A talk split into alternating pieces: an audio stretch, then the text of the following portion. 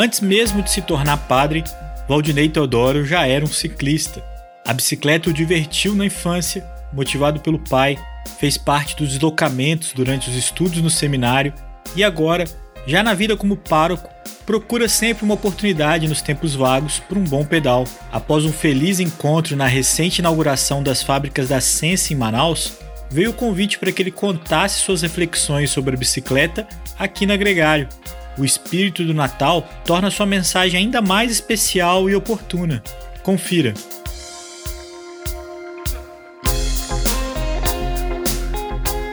Padre Valdinei, eu tive o privilégio de conhecê-lo em Manaus eh, durante a inauguração de dois empreendimentos do Grupo Lagoa eh, e junto com o Henrique. Estávamos em Manaus e, portanto, era um, era um momento acalorado da temperatura da Amazônia, mas eu fiquei muito emocionado e tocado com a fala que o senhor fez, porque às vezes tem circunstâncias que são quase que protocolares em, quando tem um evento desse tipo. Mas a inspiração da fala do senhor é, e o como sensibilizou a todos os presentes que estavam lá, e isso se refletiu no silêncio, me inspirou a, ao convite que estarmos juntos aqui na Gregário, pela data extrapola é, o credo é, religioso específico, mas da espiritualidade, e de que o senhor estivesse conosco aqui, ainda com a conexão que o senhor também é ciclista, então compartilha não só essa, essa fé, mas como também é, o amor pelas duas rodas. Então, muito obrigado por ter aceito o convite e pelo privilégio de termos conhecido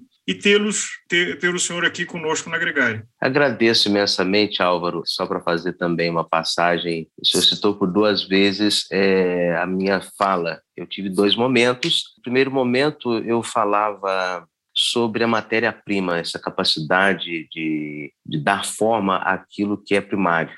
É, e eu terminei dizendo exatamente que é, aqueles que dão forma aos produtos que nós fazemos uso, nem sempre eles são lembrados, né? Que são os trabalhadores da, da, da fábrica. Né? Isso aí, ele passa. A gente faz o uso é, da bike, mas para dizer que antes de estarmos numa bike, é, existem vidas que trabalharam é, para que nós usufruíssemos disso. Né? Então não é qualquer coisa. Eu não vejo a bike como um, um simples, é, um simples veículo, não. São vidas. Né? em cada momento que o Senhor passou ali naqueles, é, naquelas máquinas e por aqueles trabalhadores, o Senhor percebeu que ali por trás daquelas máquinas existiam homens, mas aí que está. Enquanto nós transformamos a matéria-prima, essa foi a primeira fala, é, também nós somos transformados. O que em nós não está devidamente é, na forma atualizada? Porque ali são vários os momentos. Né? A vida é cíclica e é necessário passar por cada um dos ciclos a que somos submetidos para nos tornar quem nós somos. Né? Depois, no segundo momento, falei a partir das pessoas que lá estavam, mudei completamente o discurso, porque duas senhoras estavam grávidas naquela ocasião e carinhosamente não foram elas que me disseram que estavam grávidas, foram os homens os maridos, né? Então aquilo chamou minha atenção e eu mudei tudo, mas para dizer que é, de alguma forma a bike nós temos a graça de pedalar independente da marca, Sense, Swift, Caloi, qualquer outra, independente da marca. O que é importante, alguém sonhou aquilo que nós usamos.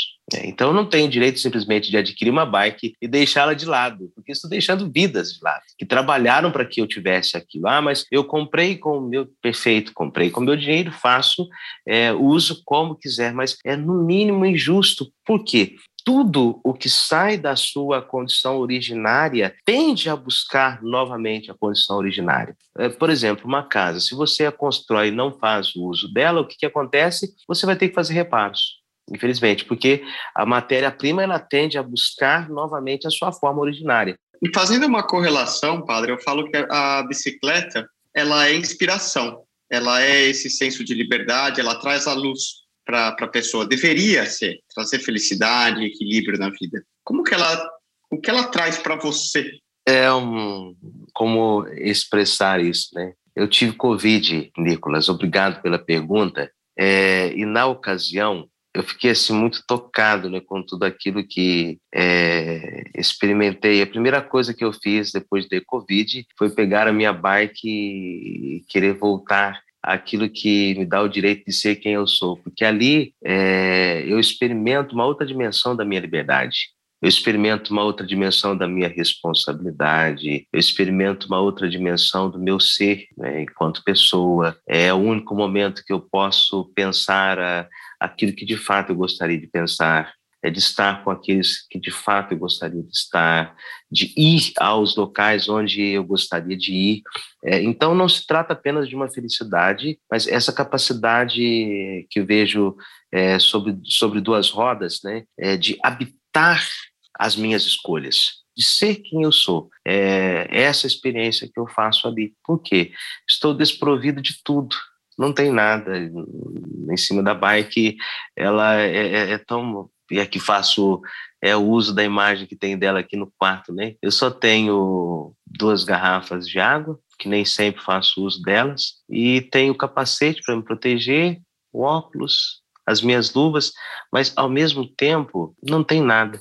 Né? Porque basta encontrar uma pedra, alguma coisa que venha furar os pneus, e aí eu percebo que é esse nada mergulhado no tudo que é é a existência, no tudo que é a natureza. É, então, imagine assim, que eu ouço muitas pessoas, independente de ser confissão ou não, porque sou padre, mas a sensação que tenho enquanto pedalo é que as coisas, elas saíssem de mim, é uma sensação de alívio, é? de, de plenitude. Né? Se posso dizer é, que experimento é, uma plenitude, também na bike eu posso dizer que essa plenitude me alcança. Eu acho que a bicicleta, ou o esporte como um todo, ele é um, algo que nos traz humildade, porque ele, ele nos ajuda muito a colocar, independente da sua idade, religião, poder financeiro, o que for, ele coloca todos num patamar igual, como deveríamos Perfeito. ser, né? Ninguém é mais ou Sim. menos do que outro. Ah, ele é extremamente,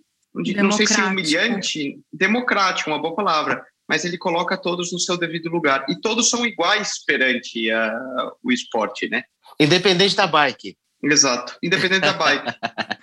eu ia falar exatamente isso, esse mesmo pensamento do Nicolas, e eu ainda estou impactada com a sua fala, padre, sobre a questão de que a gente não tem direito de adquirir um produto que foi gerado a partir do trabalho do homem e a partir de matéria-prima e deixar ele de lado, é, que isso vai causar é, mais ele vai ter a, ter a tendência a voltar à sua matéria original e uhum. talvez causar lixo, não sei. Sem Mas dúvida. eu, eu tô assim impactada por isso e eu só queria falar que obrigada por essa reflexão. Foi por isso, inclusive, padre, que eu vendi a minha bicicleta quando eu fiquei no momento que eu não ia pedalar, para que ela Perfeito. ressignificasse o que significou para mim e para outras pessoas, para que essa energia ficasse em movimento e, e fizesse o bem que me fez para quem tivesse ali naquele momento com mais disposição de pedalar. Acho que são assim que você falou isso, ficou muito claro para mim essa questão de que o bem que a bike me fez, ela também faz para outra pessoa.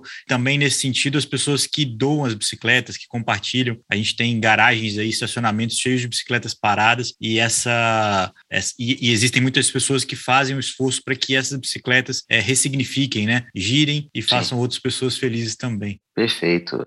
Na fala do senhor em Manaus, teve, como o senhor mencionou, algo que me tocou, de que é, nós temos respeito pelos objetos, porque os objetos são obras de homens. E, ao transformar, existe uma responsabilidade. E eu me identifiquei o que, que nós fazemos aqui na Gregário, de que na hora que nós escolhemos temas e convidamos pessoas, há uma responsabilidade dessa combinação que nós estamos fazendo. É, e isso pode causar é, reflexões, podem causar mudanças de comportamento. E me remete também àquele filme, é o Toy Story, de que os brinquedos têm vida e que brinquedos precisam de crianças. E, e tem, tem alguma coisa ali que não pode ser esquecida. Diga-se de passagem, nós não fomos, Álvaro, educados para a responsabilidade, para o cuidado. Por exemplo, é, eu sou de um tempo que eu tinha que desenvolver os, as minhas brincadeiras, né? Isso me responsabilizava. O tempo gasto, é, eu tinha que pensar as coisas. Hoje não, nós pegamos talvez a grande dificuldade na compreensão da nossa responsabilidade diante das coisas é, que foram transformadas ou criadas, é que nós não sabemos é, quanto, o quanto custa esse sonho que sai da cabeça de alguém e vem a ser. Né? Então, fazer com que as coisas venham a ser não está é, no domínio de todos, é de poucos. E talvez por não participarmos desse sonho, com quem veio, por que foi criado, que me importa. Isso é um drama. Agora, padre, nós estamos, nós estamos numa época que é nos aproximando ao Natal. Como certo. tudo isso que a gente falou reflete no espírito natalino? Salmo de número 8 diz assim: Senhor, que é o homem para dele vos lembrardes e o tratardes com tanto carinho. É, o homem ele é tão importante que Deus ele quis ser um. Né? Então ele assumiu é, a nossa humanidade, exceto é, no pecado. E quando nós falamos do homem é, que pedala, do homem que cria a, a bike, do homem que transforma a matéria-prima, do homem apaixonado, é, no Cristo nós somos transformados. Né? Se você tem uma obra de arte, você precisa ir ao artista para você compreender as razões que ele teve para construir aquela arte. Então, é, falar do homem nessa perspectiva do cuidado é, com as coisas criadas é olhar para o Criador. Né? Nós não somos criadores. Todas as coisas elas é, já existiam e nós só fazemos essa, esse aperfeiçoamento das coisas que já é, nos foram dadas. Essa, a inteligência, por exemplo, é, isso veio do homem. Então nós ao falarmos das coisas que são transformadas, do homem que transforma, do homem que faz uso, do homem responsável, tudo isso nos faz acreditar que alguém colocou ordem em tudo isso. E aqui é a filosofia quem diz, não é? é depois, é, aí Aristóteles, a partir das coisas criadas, nós chegamos ao Criador. Então, tudo isso que nós falamos diz, é, e aqui eu não vou é, deixar de respeitar aqueles que não acreditam é, em Deus. Né? Por isso, discurso mais na linha filosófica, para compreenderem que, de alguma forma, quando você parte das coisas criadas, você vai chegar àquele que criou. É, Francis Bacon, um grande filósofo, dizia que um pouco de ciência nos afasta de Deus. Quando nós estudamos muita ciência, nós nos aproximamos é, de Deus, porque nós percebemos que as coisas elas são tão organizadas que é impossível não existir alguém para organizar isso. Padre, a gente vive né, nesse momento, nessa época do ano, uma época de, de muitas promessas e de muitas é, muito planejamento e, de, e um momento de renovar. Eu queria saber de um ciclista tão sábio quanto o senhor uma mensagem para que outros ciclistas que nos ouçam tenham um 2022 melhor do que a gente viveu em 2021. Nós não somos fracassados e não podemos viver como fracassados. Nós experimentamos, sim, algumas é, previsões existenciais, alguns fracassos ou aparentes fracassos. Então, é, os resultados que nós projetamos é, para 2021, talvez eles não chegaram a termo por uma série aí de, de fatores ou circunstâncias. Né? Então, a primeira coisa é aprender que os nossos fracassos eles têm algo a nos ensinar. A primeira coisa é essa, né? Esse aparente fracasso. É, eu gosto sempre de dizer assim que qual é o, médico que não erra? O médico que não exerce mais a profissão. Né? É, o mais difícil é olhar para o ano de 2021 e perceber estes aparentes fracassos e não ter a, a saída ou a visão futura de como sair desses aparentes fracassos. Né? É, então, a primeira coisa é exatamente essa. Nós, em algum momento, fracassamos. Né? O fracasso ele não pode ser um limitador, muito pelo contrário. É, o, o fracasso está sempre ligado a uma plateia. Existe sempre alguém para assistir às nossas derrotas ou aparentes derrotas. E às vezes nós ficamos muito preocupados eh, e não queremos que os nossos fracassos, as nossas pequenas derrotas, elas venham à tona. Muito pelo contrário. Então, o ano que termina, ele tem sim as suas tristezas, as suas circunstâncias menos é, benéficas, mas eu preciso olhar para o futuro com a certeza. Eu não sou fracassado, muito pelo contrário. Eu tive ocasiões nas quais eu passei pelo aparente fracasso, uma derrota, algo que eu projetei não saiu como, saiu como gostaria, é, não consegui é, viver bem como gostaria de ter vivido. É, isso gera uma angústia normal, mas isso não deve ser um fator que, no, que venha nos desgastar ou a fazer com que o nosso ano de 2022 seja um ano terrível, muito pelo contrário, né? é perceber nesses fracassos, né? nesses fragmentos que estão dentro de nós aí, as possibilidades. Né? E para isso é necessário, eh, sim, avaliar, verificar onde nós fomos, é, de fato, prejudicados e, a partir disso, é, colocar metas. Mas não digo colocar muitas metas, porque é, o ser humano é limitado. Se a gente coloca muitas metas e grandes metas a serem alcançadas, pode ser que no próximo ano venhamos a falar sobre o mesmo sentimento é, do fracasso. Muito pelo contrário. Coloque uma ou duas metas que são suficientes para você nortear o seu ano. E depois, a partir delas, é, creio que será possível, sim, reorganizar ao longo do ano outras pequenas metas, mas nunca se esquecer as duas metas que são é, fundamentais para o próximo ano, independente da circunstância. É, nós somos assim, nós avaliamos quando a, a coisa não sai como nós gostaríamos, muito pelo contrário, nós precisamos avaliar também quando as coisas estão caminhando bem para que tenhamos é, um futuro mais agradável. Né? É, é muito prejudicial quando é, nós apenas vivemos e não temos a coragem de questionar o que está sendo vivido.